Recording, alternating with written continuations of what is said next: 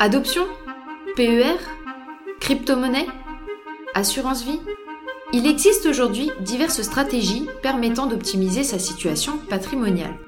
Seulement, ces différents mécanismes comportent des nuances et des subtilités. Je suis Harmonie, accompagnée de Geoffrey. Nous sommes consultants du groupe Harvest et nous allons vous présenter, à travers plusieurs podcasts, différents sujets dont les principes et les subtilités patrimoniales méritent d'être expliqués. Bonjour à tous et bienvenue à vous dans ce premier épisode. Bonjour Geoffrey. Bonjour Harmonie. Alors, de quoi allons-nous parler aujourd'hui? Nous allons nous intéresser au plan d'épargne retraite, et plus précisément au PER souscrit par un enfant ou au nom de l'enfant, notamment quand celui-ci est rattaché au foyer fiscal de ses parents.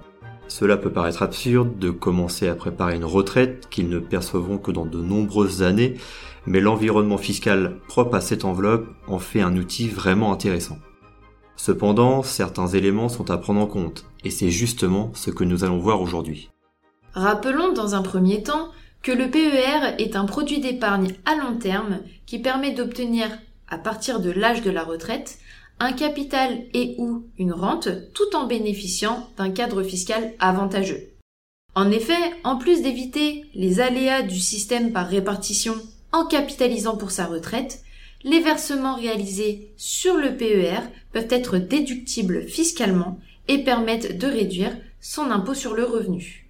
Peux-tu nous rappeler, Geoffrey, comment calcule-t-on le gain fiscal généré par un versement sur ce plan d'épargne retraite? Bien sûr. Pour calculer le gain fiscal, c'est assez simple. On fait le produit de notre tranche marginale d'imposition par le versement effectué. Par exemple, un contribuable dont la TMI est de 30%, il verse 1000 euros sur un PER et opte pour la déductibilité de ce versement. Son gain fiscal sera alors de 1000 fois 30%, soit un gain fiscal de 300 euros. On constate bien que cela peut être très intéressant, mais il y a une limite. En effet, le plafond de déductibilité est de 10% des revenus nets professionnels, avec un minimum de 10% du plafond annuel de la sécurité sociale, le PASS, et un maximum de 8 fois le PASS de l'année N-1. De plus, ce plafond est individuel et propre à chaque membre du foyer fiscal. Par ailleurs, la mutualisation est possible pour les couples mariés ou paxés. Effectivement, ce qui veut dire qu'un seul des deux époux peut verser sur un PER à son nom son plafond, ainsi que celui de l'autre époux. Mais attention, pour bénéficier du plafond de déduction du conjoint ou du partenaire, il est nécessaire de cocher la case 6QR sur la déclaration d'impôt 2042. Pour le moment, on a parlé d'un foyer fiscal composé uniquement de deux époux. Mais qu'en est-il si un enfant ouvre un plan à son nom et qu'il est rattaché au foyer fiscal de ses parents. Dans ce cas, l'enfant aura également le droit à son plafond de déductibilité. Il pourra donc ouvrir un PER, effectuer des versements et éventuellement les déduire. Le plafond est le même. Et si l'enfant ne travaille pas, il bénéficiera du plafond minimum, soit 10% du pass, comme on a pu le voir précédemment.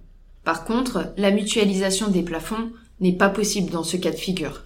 Non, le plafond des personnes rattachées au foyer fiscal ne peut pas être mutualisé avec celui du couple. Ainsi, le père ne pourra pas verser au-delà de son plafond et celui de son épouse, s'il opte pour la mutualisation des plafonds. Et qu'en est-il si les parents décident d'ouvrir un plan à leur enfant mineur? Avant toute chose, et pour éviter tout conflit, il faut que le PER soit souscrit dans l'intérêt de l'enfant, et non dans l'intérêt du parent qui effectue le versement.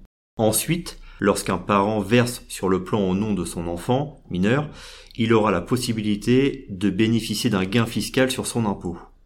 Mais comme pour n'importe quel produit d'épargne, attention à ne pas investir un montant trop important, notamment quand on peut bénéficier d'un gain fiscal pour éviter tout risque de requalification.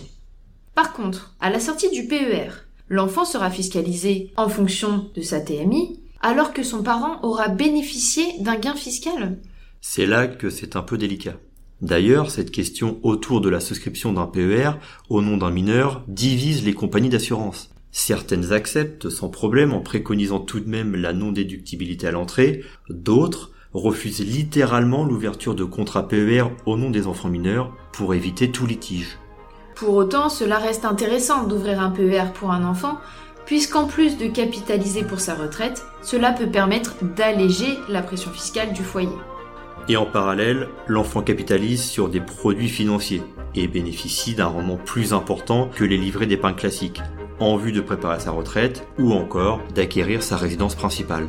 Qui est d'ailleurs un des cas de déblocage anticipé du PER. Exactement. Très bien, merci Geoffrey pour cet échange. Merci Harmonie.